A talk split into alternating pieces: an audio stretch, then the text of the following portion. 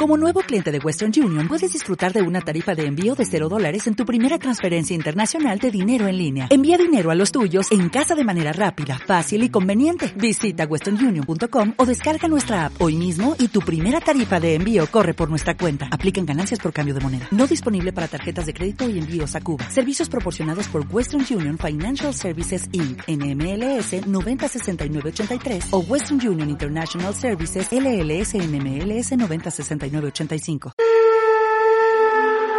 el planeta se está consumiendo.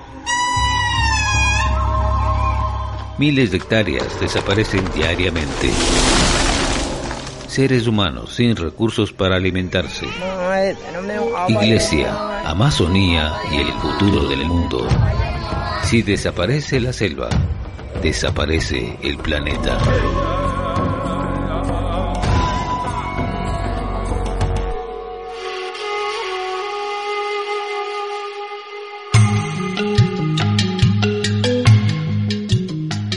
Queridos amigos, muy buenas tardes. Bienvenidos a Iglesia Amazonía y Futuro del Mundo. Hoy, como siempre, eh, yo estoy contento. Y Alessandra también, porque tenemos con nosotros a un ingeniero ambiental, además profesor de la Universidad Técnica de Cotopaxi en el área de ambiente. Además es director de vinculación con la sociedad y se llama Sí, con nosotros está precisamente el ingeniero Vladimir Ortiz, que nos va a comentar sobre los humedales y el cambio climático, un tema muy importante sobre todo en actualidad. Y por eso le damos la bienvenida. ¿Cómo está? Buenas tardes. Un saludo a ustedes, un saludo cordial a todos los radioescuchas de Radio Católica Nacional. Siempre será importante eh, topar los temas ambientales, porque efectivamente eh, del ambiente depende la vida, del ambiente depende la subsistencia del ser humano y, cómo no, de estos elementos fundamentales que son los humedales. Más allá de ser un espacio rico en concentraciones de agua, se constituye un ecosistema que ayuda al desarrollo de la vida, de aves migratorias, de especies endémicas únicas en el planeta y que dentro del ciclo ecológico la regulación que estos ah, generan es imprescindible. Y efectivamente se han visto afectados progresivamente a medida que el cambio climático avanza dentro del planeta y, como no, en el caso del Ecuador, al ser un país eh, que contiene gran cantidad de bosque primario, pisos altitudinales, ecosistemas como el páramo, bosque nublado, selvas amazónicas, en donde se fraguan o se constituyen escenarios de acumulación de la riqueza hídrica del país, a nivel de agua dulce me refiero, también se constituye en un escenario que está en peligro.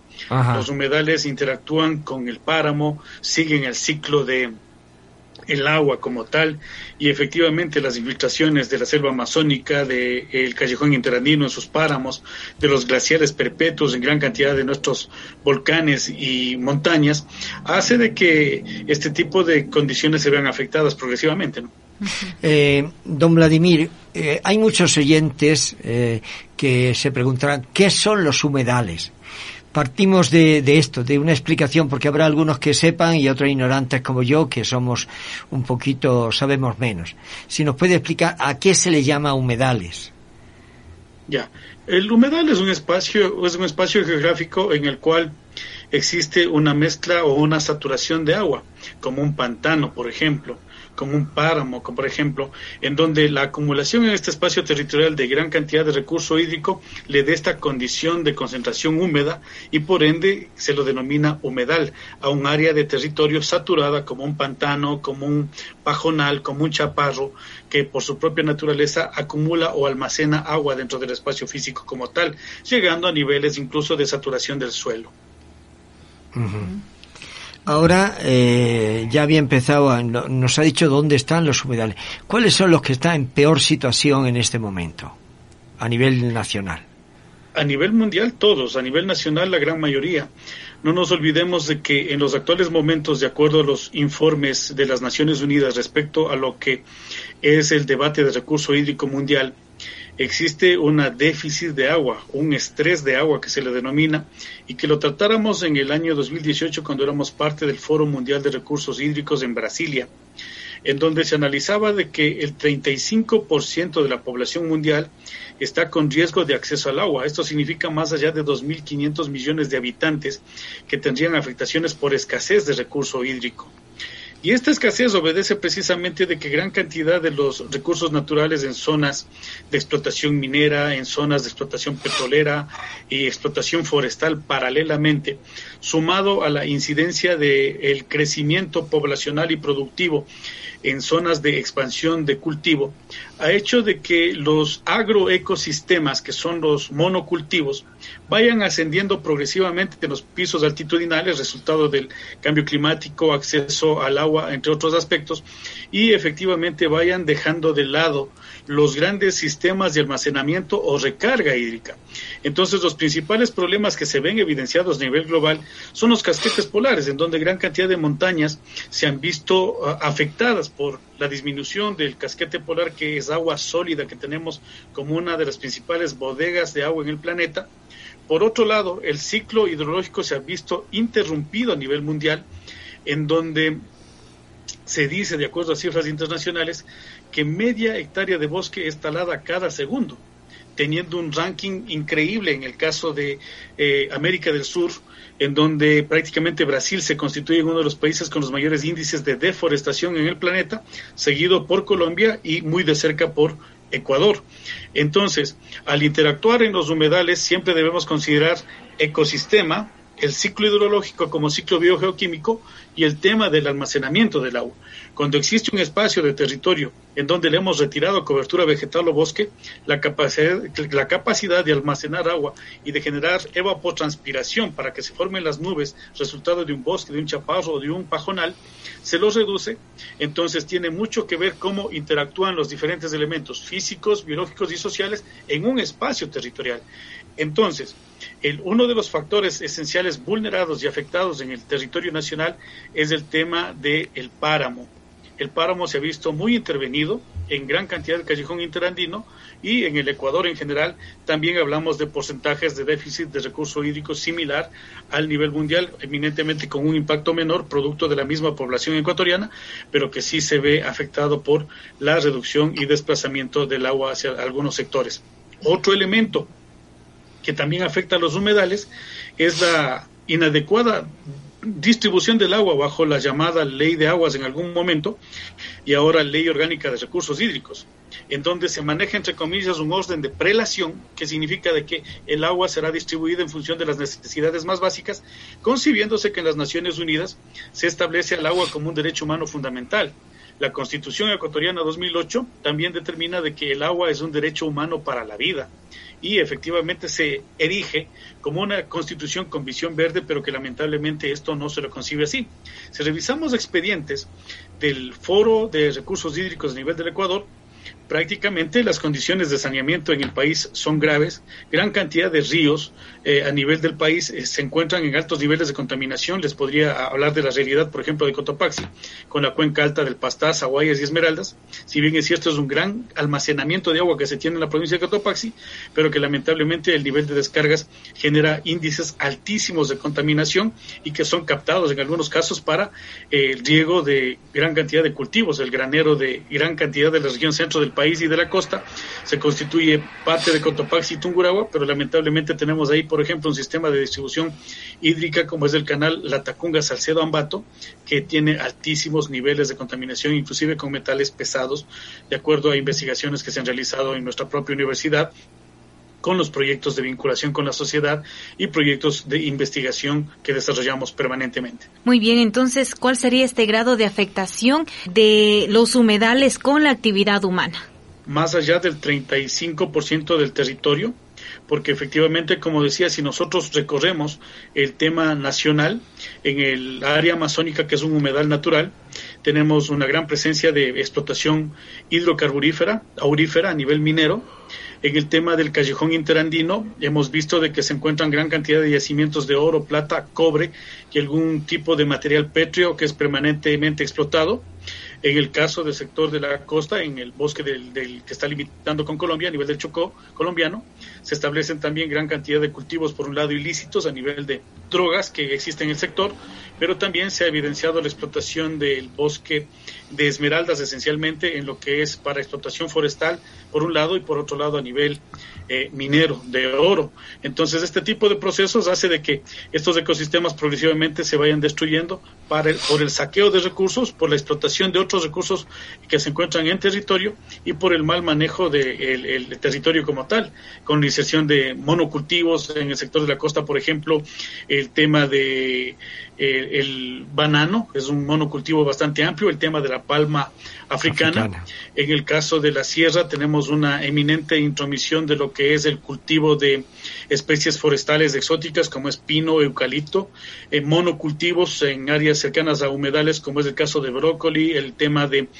eh, cultivos de rosas a nivel de la Amazonía hemos sido bastante claros, el reemplazo de cultivos por eh, especies como yuca en un lado, por el otro lado el tema de explotación minera, forestal y por eh, el tema propio del país que lo ha concebido, el tema de la explotación petrolera, que son los ejes que básicamente afectan a todo el territorio nacional ecuatoriano, básicamente continental, que es en donde se evidencia una mayor afectación en las áreas de recarga hídrica como son eh, zonas de contingencia y amortiguamiento de los páramos, eh, selva amazónica virgen y eminentemente eh, el tema del bosque nublado en algunos sectores eh, que se han reemplazado por cultivos como los que acabo de mencionar, grandes hectáreas de cultivo de banano, de palma africana, de tabaco inclusive en algunos casos. Muy bien, al conocer todo este contexto en el que vivimos, los humedales son importantes. Este cambio climático pues afecta también debido a la mano del hombre. Por supuesto, eh, el tema de la mano del hombre tiene mucho que ver, pero cuidado y tratamos de desviar el asunto. Eh, aquí tiene un tema mucho más, mucho más amplio, que es el nivel de, de producción y consumo. Yo siempre que debato con los chicos en clase, digo, es necesario que para que entendamos la problemática ambiental, entendamos la evolución del ser humano. El hombre primitivo cazaba y recolectaba para sobrevivir el hombre esclavista ya empezó a tener un dominio del hombre hacia el hombre y eminentemente un espacio del territorio bajo su control. En el tema feudal ya se empieza lo que es el proceso de maquila, el proceso de fabricación de algunos elementos de forma artesanal, así como también unos pequeños rezagos de la, de la alquimia. Sin embargo, en esta etapa del feudalismo nace un elemento esencial que es la máquina a vapor, que da un boom a la revolución industrial y efectivamente eso acelera la dinámica productiva y social dentro de los territorios a nivel global, como un modelo económico globalizador que concentra modelos de producción masiva. Y efectivamente al hablar de producción masiva hablamos de producción por volumen y eso significa mayor cantidad de recursos, mayor cantidad de extractivismo, mayor afectación a los ecosistemas y una mayor cantidad de, de emisiones a la atmósfera de gases de efecto invernadero, de mayor consumo de petróleo, de mayor demanda de agua para la misma producción y efectivamente mayor contaminación por desechos, por vertidos, por emisiones que han cambiado progresivamente la composición de la Tierra.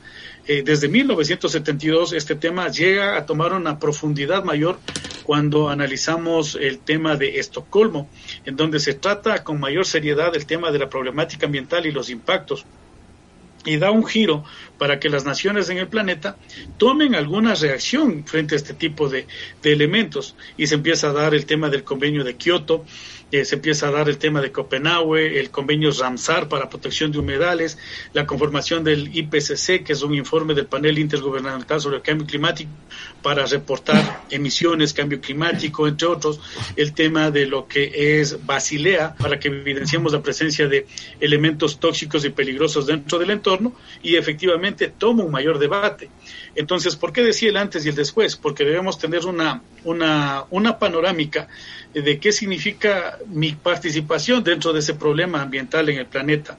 Si bien es cierto, el grueso de la población de más allá de 7 mil millones de habitantes en el planeta hace de que seamos eventuales generadores de contaminación, pero efectivamente nunca podremos comparar toda una vida de los tres juntos con la cantidad de contaminantes que genera una empresa en el, en el mundo, por ejemplo el tema de, una empresa en el mundo puede rebasar a, todo el Ecuador en, generación de gases de efecto invernadero, por ejemplo. Tanto es así que del análisis de la generación de gases de efecto invernadero en el planeta, se dice de que países como Estados Unidos, China, Rusia y la India llegarían a casi el 85% de las emisiones de gases de efecto invernadero. Y en el caso del Ecuador, no llegamos ni al 0,001% de esa generación. Y efectivamente responde a qué? A que, a que nuestro nivel industrial aún es limitado, a que dentro de nuestro territorio aún poseemos áreas protegidas que absorben el carbono, que en estos casos son los bosques, las plantas, los humedales, absorben el carbono. Y efectivamente el nivel de, de, emisiones aún no es perceptible en el efecto mundial, pero sí somos el reflejo de lo que ocurre en el planeta. Si, estados, si a estos estados como Japón, Rusia, la India y Estados Unidos le da, le da gripe y estornuda, se contagia Ecuador. ¿A qué me refiero con esto? El problema del cambio climático por estas emisiones de estos países que he hecho mención tiende a generar un efecto global. Por eso es que en Ecuador tenemos picos altos, picos bajos de temperatura, en donde hay días en donde tenemos una radiación UV ultravioleta totalmente fuerte que el INAMI nos recomienda en base a niveles de alertas a prevenir y a utilizar filtros de protección UV a través de los protectores solares, por ejemplo, o como en el caso del callejón interandino, en el caso de Pichincha, eh, Cotopaxi, Tungurahua, tenemos temperaturas que bajan, los, bajan el cero grados centígrados y tenemos unos fríos tremendos que tienden a afectar cultivos, que tienden a afectar la salud, que tienden a, tener afectaciones pulmonares, a la proliferación de, plagas en el tema de los cultivos y que ahí vendrá la nueva incidencia de, cómo utilizar mecanismos alternativos para proteger estos eventuales riesgos que se van corriendo resultados del comportamiento meteorológico del clima. Mm, don Vladimir, a mí me inquieta el, el agua, me inquieta por el bien de las personas. Y bueno, he visto cómo se han ido destruyendo algunas partes del páramo, donde se ha sacado el humus para llevarlo a los invernaderos de flores, por ejemplo. Eh, eso es un matar, el, es ni siquiera podría, yo no me atrevería a decir que es pan para hoy y hambre para mañana, porque es matar la vida de los pueblos para obtener unos beneficios económicos, no sé si para un empresario solo, pero para un grupo reducido. Eso eh, sería soportable, permisible eh, jurídicamente, debería de ser prohibido, porque se destruye mucho para obtener poco. ¿Cómo lo ve usted? Exactamente, por eso hacía la, relación de lo que significa el modelo de producción masiva y lo que significa sobrevivir. Por eso. El ser humano actúa en el medio en el cual se desenvuelve para sobrevivir por instinto propio, pero también requiere de condiciones ambientales para que alcancemos niveles de sostenibilidad ambiental. La sostenibilidad ambiental depende de lo económico y de lo social, y dentro de lo económico y social está el territorio.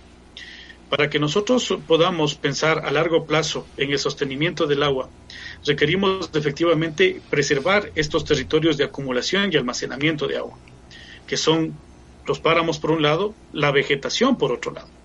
Si es que nosotros progresivamente, no solo que retiramos tierra, que puede ser aprovechado el humus como tal, pero si es que nosotros generamos una resistencia social dentro de lo que es la sostenibilidad hídrica del país, el mismo bosque tiene la capacidad de seguir produciendo alternativas.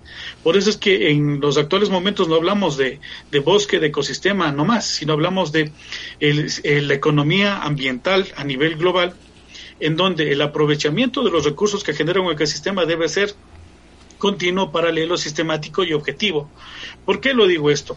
Porque existen modelos, modelos económicos dentro de los territorios que pueden, si bien es cierto, aprovechar esa tierra para ser utilizada para otros fines, de fertilización de otros territorios, pero con el adecuado manejo.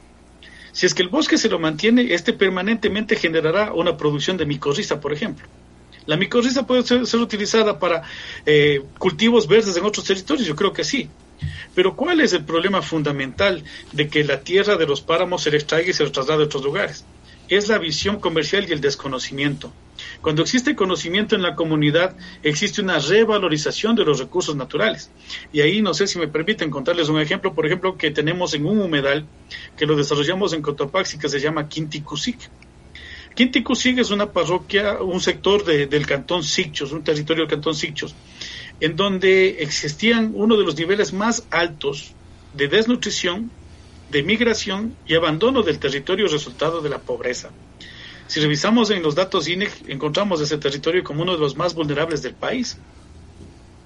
Sin embargo, tuvimos la oportunidad, conjuntamente con la Universidad y la Prefectura de Cotopaxi, identificar valor agregado en el territorio. Quinticusig está junto a la Reserva Ecológica de los Ilinizas en el Cantón Sichos, e identificamos de que esta era una ruta de el cóndor, era una ruta del oso de anteojos, era una ruta del el lobo de páramo, especies en peligro de extinción las tres, pero también era un sector en donde existía una producción de un fruto único que es el mortiño. Entonces la gente comprendió de que con la conservación del páramo y el aprovechamiento de lo que el páramo les brindaba, puede generar una cadena económica popular, solidaria y comunitaria de comercio.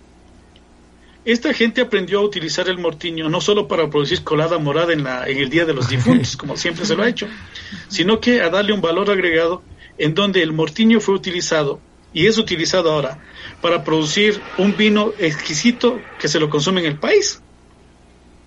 Esta gente empezó a producir en, pequeños recipientes que los compraban en el mercado de la localidad, pero que efectivamente nosotros impulsamos para que primero entendamos de que es necesario que ese mortiño esté ahí para que el agua se produzca.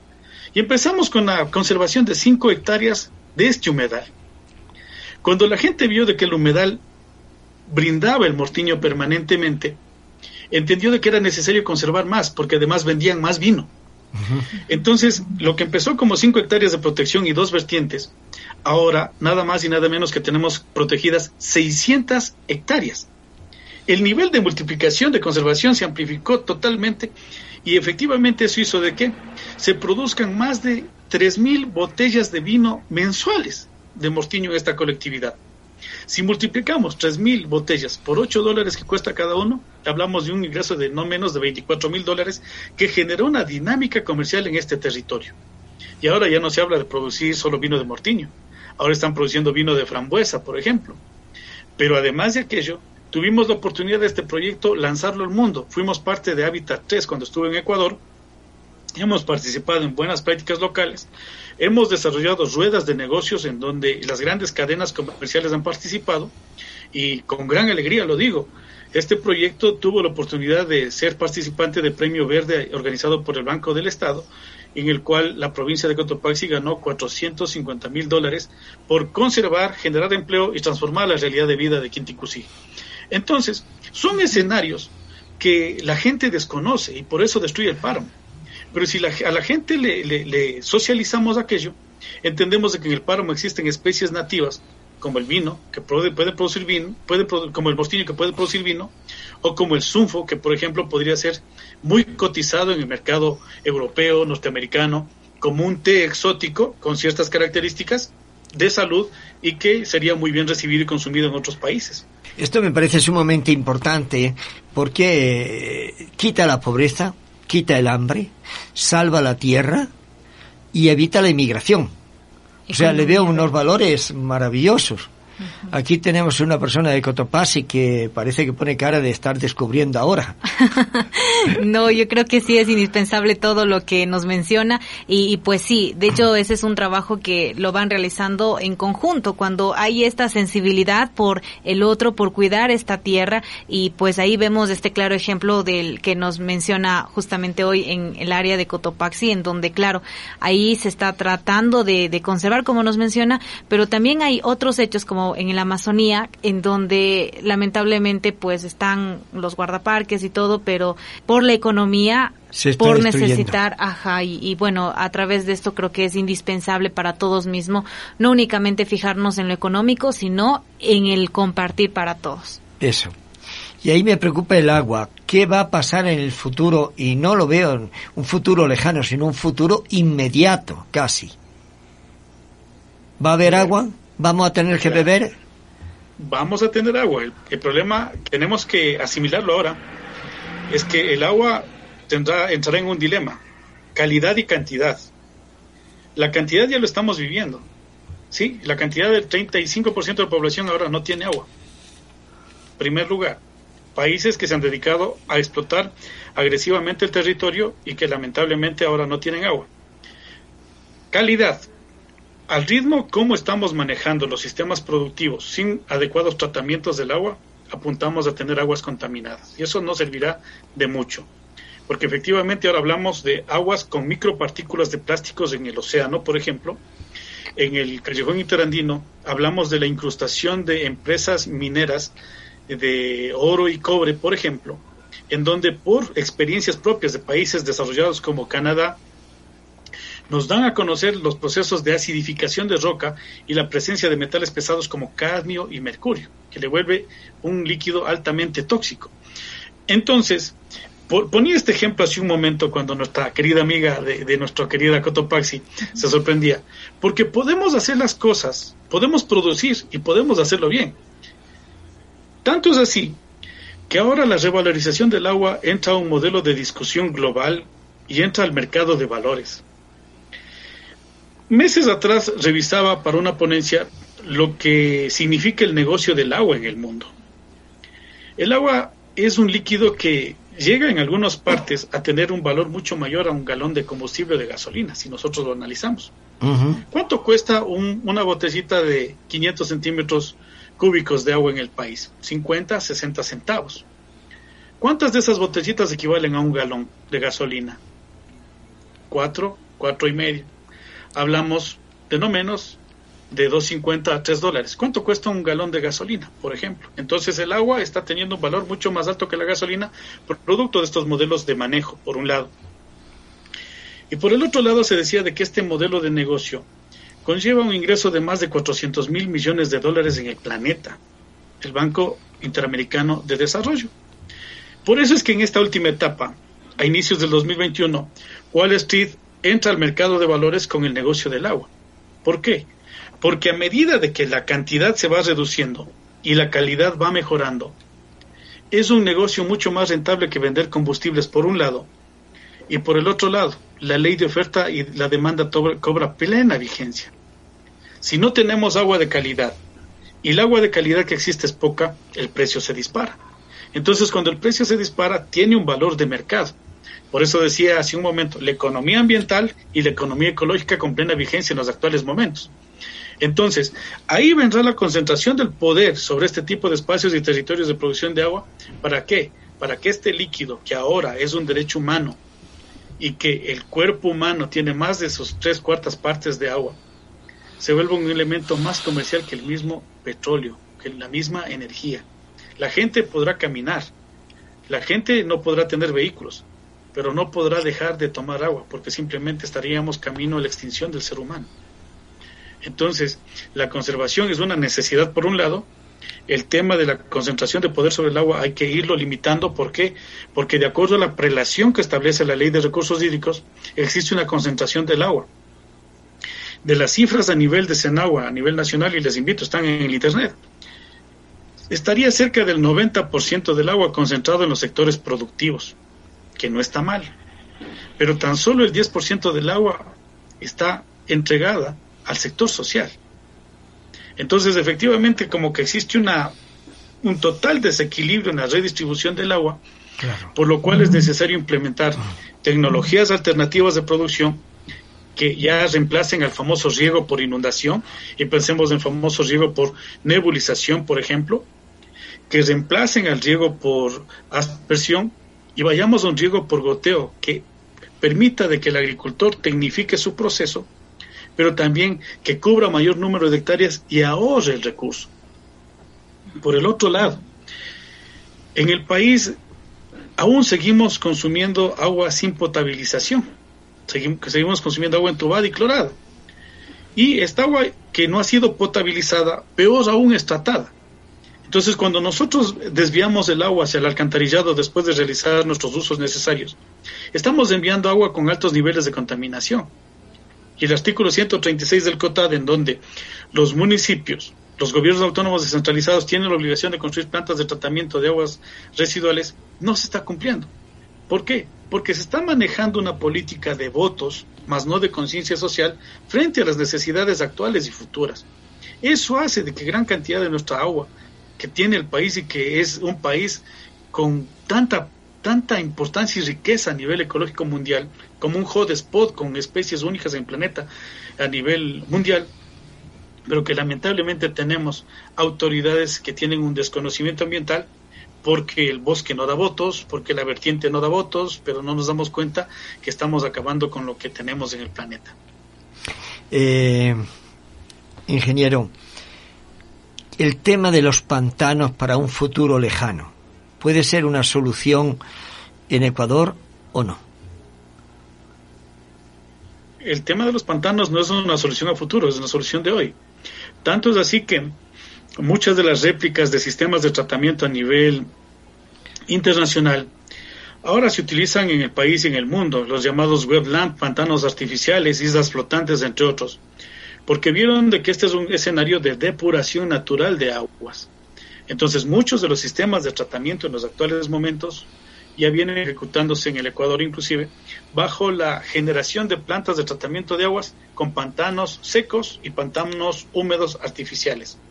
Sí, entonces uno de los principios fundamentales para el tratamiento de, eh, las aguas residuales, por ejemplo, es el conocimiento de la dinámica de determinadas bacterias que pueden ser utilizados para que se coman lo que para nosotros es desechos y limpiar las aguas residuales. Otro sistema que se utiliza también en base a lo que es los pantanos y que fue creado en base a aquello son los famosos biodigestores o las famosas biopilas, que son precisamente un principio fundamental del ciclo del nitrógeno, ciclo del carbono, ciclo del fósforo, que es lo que generalmente hacen las bacterias que están presentes dentro de la misma naturaleza y que son eh, copiadas y replicadas a nivel técnico, a nivel de laboratorio, para utilizarlos como alternativa. Entonces, efectivamente, los pantanos, al ser un espacio ecológico único en el planeta, que permite la, el apareamiento de aves migratorias, que permite la conservación de recurso hídrico, que permite la transformación de nutrientes de forma natural, son un escenario único en el mundo que debe ser conservado, tanto así que las Naciones Unidas eh, generó eh, la famosa convención DANSAR, de la cual el Ecuador forma parte, eh, uno de ellos inclusive con el tema de los yanganates, que es un humedal que tiene la provincia de Cotopaxi y Tungurahua, aparte de Pastaza, y que son áreas de conservación y vitales para la vida dentro de lo que es el territorio global, no solo ecuatoriano. Eh, yo me refería a pantanos también en mi tierra, en España, para poder beber, o sea, hay eh, acumulación entre montañas de agua que mantienen una ciudad. En invierno llueve mucho y se pueden, no sé qué cantidad de agua conserven, pero son, digamos, como, como, como un mar, podríamos decir, ¿no? Y entre montañas se cierra en la, la, la salida, la desembocadura, y ahí se obtiene agua para dar de beber a una ciudad o dos ciudades durante el verano. A esto me refería. ¿Será posible en un futuro eh, poder conservar agua acá? La naturaleza lo permite. Claro, de hecho deberíamos pensar no solo en la en el sostener eh, áreas de recarga hídrica con, con diques en las partes altas para que efectivamente el agua que se produce en invierno pueda ser almacenado y en verano pueda ser aplicado. Pero yo no lo vería solo por ahí. Como decía hace un momento, tenemos ecosistemas como humedales, en el cual tú puedes tener cortinas de captación de niebla para un uso permanente de, este tipo de recursos. Si vemos, si pasamos a las 6 de la tarde por el Parque Nacional Cotopaxi, tenemos altas concentraciones de niebla que podrían ser utilizadas para los reservorios en altura, que los llamamos acá. De este tema, como tú me manifiestas en España, eh, en Loja se está trabajando en este proceso bajo invernaderos, eh, bajo reservorios en, la altura, perdón, en base a geomembrana que permite almacenar agua en la época de, lluvia para en el estiaje poder utilizarlo para riego, para consumo, etcétera. Es posible y es necesario en los momentos actuales. Estamos maravilloso, estamos un poco deslumbrados de lo que usted nos informa. Estoy, yo me apunto para alumno en la universidad, ¿eh? porque creo que tengo que aprender mucho, mucho y, y de hecho, este, este programa es para eso, para que nos formemos. Cada uno de nuestros amigos de Radio Católica Nacional vienen ya casi dos años encontrando este sentido del por qué cuidar nuestro ambiente. Y a través de estos programas, pues nuestros invitados nos están ayudando a entender el por qué, para qué y en dónde también está esta conservación. Y hoy hablando sobre los humedales, para aquellos amigos que acaban de conectarse a nuestra señal de Radio Católica Nacional, pues estamos justamente hablando con el ingeniero Vladimir Ortiz sobre lo que significan los humedales y el cambio climático. Usted puede también incluso revisar nuevamente nuestros programas a través del e-box y podemos también descargarnos y entender toda esta valiosa información. Ajá. Y una cosa, Alessandra, yo quisiera pedir a, al señor Vladimir que nos haga, nos dé unos consejos para los ignorantes, sobre todo para que ayudemos a la naturaleza, para que no desperdiciemos, para que prevengamos. ¿Qué consejos nos daría para que el, los habitantes de a pie, los que no sabemos mucho, ¿qué podemos hacer? En otros temas nos dicen de, bueno, de cuidar la basura, no usar los plásticos, estas cosas. Usted, con vistas al agua, por ejemplo, para mí esto de la niebla, yo pensaba que era una molestia para, para manejar en la carretera, pero no le veía otro valor y ahora me descubre que es un valor la niebla y un valor grande. Pero, ¿qué consejos nos daría usted en la vida ordinaria en las ciudades y en el campo? Primero que eh, el tema del currículo que fue dejado de lado por muchos años en el Ecuador se ha retomado. Cuando discutíamos el Código Orgánico del Ambiente logramos insertar un hecho fundamental que es la educación ambiental. Los programas de educación ambiental son necesarios para que el niño de la ciudad, cuando le preguntemos, mi hijo, ¿de dónde proviene el agua? no nos diga del grifo, sino que entienda que existe un bosque, un páramo detrás de aquello. Y ahí efectivamente el primer consejo es eh, debatir el tema ambiental en el currículo a todo nivel de educación. ¿Por qué? Porque si bien es cierto el ser humano es una especie racional, eh, con inteligencia, pero también ha sido el principal depredador del planeta. Sin darse cuenta que a medida de que contamina el agua, el aire, el suelo, también está marcando hitos en su vida. Hitos como la producción de enfermedades como el cáncer, hitos como el escaso acceso al agua, hitos como procesos de desertización, cambio climático, que lo único que van a lograr en el corto, largo o mediano plazo es de que la especie humana se extinga de la faz de la Tierra. Si no cambiamos esta posición, lamentablemente los procesos de contaminación van a seguir creciendo. Vamos a tener menos espacios verdes, como en algunas ciudades, de acuerdo a, las recomendaciones mundiales, se dice de que por cada ser humano debe existir 15 metros de área verde. Si seguimos a ese ritmo, lo que nuestros hijos, nuestros nietos van a encontrar será únicamente desiertos y cadáveres. Porque efectivamente la lucha por el agua llegará a niveles inclusive de intervenciones bélicas o de guerras como se predice en algunos escenarios. Necesitamos aunar esfuerzos para entender que la empresa tiene una importante responsabilidad social hacia el ecosistema. Porque si eh, la empresa de flores, la empresa bananera, la empresa de brócoli, la industria de papel, la industria de madera, no entiende que en corto plazo se va a quedar sin agua, y que sin el agua que necesita para producir, la empresa lamentablemente tendrá que cerrar, no podremos cambiar esta realidad. Este es un compromiso de todos. Pero parece, para que ese compromiso exista, debe existir la conciencia de qué herencia le queremos dejar a nuestros hijos o a nuestros nietos. ¿Queremos un país sin agua o con agua contaminada? Yo creo que no. Y mucho más ahora que el COVID nos ha hecho girar la vista hacia un recurso más valioso que el oro, más valioso como la gasolina, como lo demostrabas hace un momento, que es el agua. Ahora en cada paso que tú das, necesitas lavarte las manos para mantenerte libre del COVID. Para cocinar tus alimentos necesitas agua. Para asearte necesitas agua. Para producir necesitas agua. El planeta sin el ser humano puede subsistir y nos ha dado muestras de autorregeneración natural y de evolución de acuerdo a las teorías de Charles Darwin. Pero el ser humano sin un planeta limpio está camino a la extinción. Y es algo que debemos comprender y trabajar colectivamente desde una misión de responsabilidad social, entendiendo que la vida existirá en tanto existan condiciones naturales y un ecosistema sano, un eh, ecosistema ecológicamente equilibrado, un ecosistema libre de contaminación. Con esas premisas podemos decir de que debemos tener la conciencia necesaria para comprender El ser humano no se alimentará de billetes. El ser humano no se alimentará de carros. El ser eh, humano se alimentará de frutas, de verduras, de hortalizas, de peces. Y entenderemos cuando el último árbol sea talado, el último, el último río sea contaminado, el último pez sea pescado, que el dinero no te da de comer ni es apto para la vida.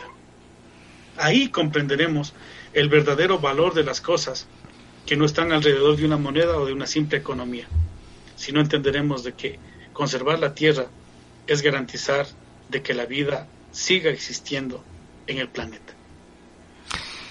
Pues yo creo, Alessandra, que al señor Vladimir hay que darle un puesto aquí en la radio para que nos ayude diariamente, porque esto hoy nos van a escuchar algunas personas, esta tarde nos están escuchando algunas personas, pero mañana se nos olvida y volvemos a, a cometer los mismos errores.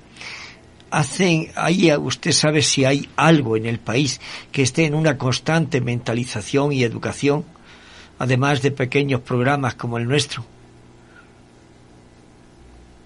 Sí, de hecho, eh, soy como decía hace un momento, director de vinculación con la sociedad, la universidad tiene una responsabilidad social muy importante dentro de lo que es el territorio de intervención eh, y en ese marco la UTC ha desarrollado varios proyectos de vinculación con la sociedad y de investigación, como es el proyecto Desarrollo de mi Tierra. En este proyecto no solo que hemos desarrollado esa dinámica económica del mortiño, sino hemos trabajado en colectividades, en conservación, recuperación de suelos y varios temas, los cuales ponemos a servicio de la comunidad y más bien agradecemos este espacio de Radio Católica Nacional porque efectivamente es una estrategia que multiplica oídos, multiplica pensamientos y permite trasladar ideas. Y en ese marco, 29 proyectos de 29 carreras institucionales están al servicio con buenas prácticas ambientales, productivas, lo que hacen que, en este sentido, la transferencia de tecnología, de ciencia y de responsabilidad social tenga vigencia en la universidad. Tuvimos la oportunidad, como conoce nuestra querida coterránea, de cruzar por el gobierno provincial de Cotopaxi por unos años en la dirección del ambiente, en donde orgullosamente fuimos la primera autoridad ambiental nacional, en donde hemos dejado este legado y ha habido este premio verde para el tema de Cotopaxi. Hemos dado los primeros pasos para la minga por el agua. Existe el consorcio de páramos de la región centro del país que se conformó con las diferentes prefecturas para la conservación de humedales de páramos. Hemos logrado en algún momento con eh, con GOPE realizar las estrategias para cambio climático a nivel de varias provincias. Entonces existen algunas cosas importantes que se han hecho que hay que reconocerlas y valorarlas. Falta mucho más. Por eso quizás nos comparábamos lo que significa Ecuador en generación de gases frente a las potencias mundiales. Creo que esto es de ida y vuelta. Ecuador es un país que conserva, Ecuador es un país con biodiversidad, pero Ecuador también es con gente que trabaja, que come y que sobrevive. En los países desarrollados, en cambio, nosotros vamos dejando huella de carbono. Es hora de empezar a generar eh, negociaciones, digo yo, de la deuda externa con bonos de carbono, que es lo que tenemos en cualquier cantidad en Ecuador, por las Galápagos, por el Océano, Océano Pacífico, por las áreas protegidas que tenemos y que efectivamente mucho de ello podría ser canjeado por deuda externa en base a lo que es la valorización del carbono en los territorios del país y que ayudaría de muy buena manera a que ese dinero del canje de deuda incida en pobreza, incide en, saneamiento, incide en manejo de desechos sólidos, incide en educación ambiental que está haciendo tanta falta. Y cómo no, si es que Radio Católica Nacional nos da un espacio, estaremos prestos a poder transmitir estos mensajes las veces que así ustedes lo consideren pertinente, muy reconocido por este esta invitación gentil de ustedes y pues eh, de compartir con cada uno de los radioescuchas que nos permiten trasladar algunas ideas, pensamientos y experiencias que las hemos desarrollado en nuestra vida práctica a nivel ambiental. Y si es que desde la vinculación con la sociedad podemos tener un aporte de nuestros docentes en, el debate de estos temas, ténganlo por seguro que a nombre de nuestro querido rector, el PhD Cristian Tinajero Jiménez, de nuestra vicerectora, la PhD Idalia Pacheco, y de mi parte como director de vinculación, brindaremos todas las facilidades para que este conocimiento de nuestros académicos pueda ser trasladado en este tipo de espacios. Queda la apertura abierta para ustedes. Sí. Firmemos un convenio de pronto para trabajar juntos y ténganlo por seguro que estaremos a las órdenes como universidad, pues nuestra misión no es solo formar juventudes, sino también dejar huellas para la transformación de la sociedad. Eh, yo no creo mucho en los convenios, creo en las personas. Entonces, basta que cuando usted tiene algo, le parece importante comunicarlo en esta temática, que el objetivo nuestro es salvar la humanidad por el bien de la humanidad, salvar la tierra por el bien de la humanidad, basta que se ponga en contacto y nosotros estamos abiertos y felices además.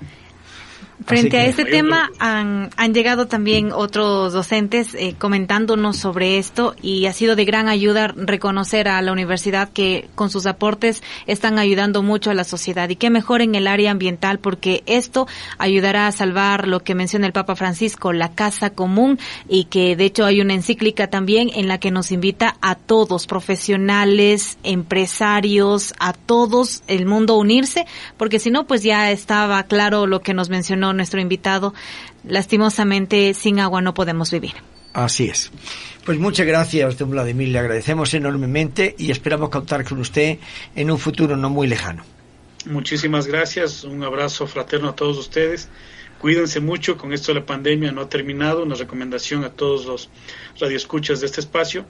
Un abrazo siempre a cada uno de, quienes eh, visitan este espacio a nivel de comunicación y también a decirles, súmense en este equipo de proteger el planeta, súmense en este equipo de enseñar a nuestros hijos a reciclar, Muchas de las veces estamos botando dinero, podemos reciclar el papel, el plástico, el vidrio, los metales, y de pronto de ahí saldrán hasta las navidades para nuestros hijos, si es que lo sabemos hacer bien.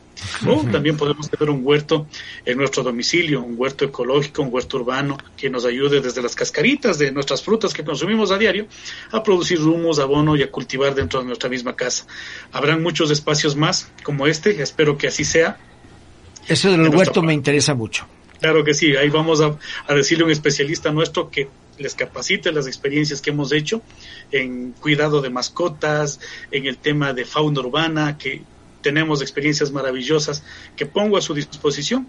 Y solo bastará un mensajecito, Vladimir, necesitamos hablar de este tema y ténganlo por seguro que nuestro equipo, que tenemos plena confianza, estará dispuesto y a las órdenes de conversar con ustedes. Un abrazo muy cariñoso, mi gratitud eterna por tomarme en cuenta, de seguro que estos aportes contribuirán de alguna manera en algunos sectores, a quizás a otros no les agradará, pero eso es parte de la vida, debatir, conversar, aprender cada día y efectivamente los conocimientos que tenemos ponernos a servicio de la comunidad.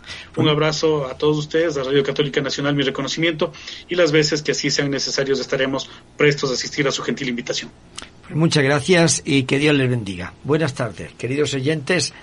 Hasta aquí nuestro programa. Se nos fue el tiempo volando hoy con tanto entusiasmo de Vladimir, ¿verdad? Así es, Padre José Barranco. De esta manera, pues finalizamos el programa en este día miércoles y esperamos la próxima semana, Dios mediante, estaremos compartiendo con ustedes en nuestro programa de Iglesia, Amazonía y el futuro del mundo.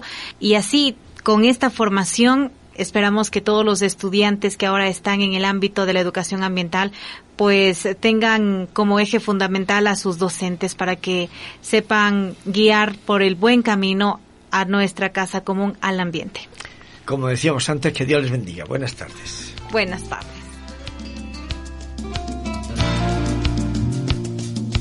El planeta Tierra es la casa que nos dieron. ¿Qué estamos haciendo por conservarlo? No lo destruyas más no cortes más sus pulmones, deja de manchar a sus ríos. El dinero que ahora tienes no bastará para comprar agua. Si tú no cambias, nuestros hijos sufrirán. Si tú no cambias, el planeta llorará. Si tú no cambias, la vida se extinguirá. Cambia, cambia, no lo dudes, cambia, cambia es el tiempo, cambia, cambia es la vida. Que corre un riesgo. Si tú no cambias, el planeta llorará. Si tú no cambias, la vida se extinguirá. Cambia, cambia, no lo dudes, cambia, cambia es el tiempo. Cambia, cambia, es la vida. Que corre un riesgo.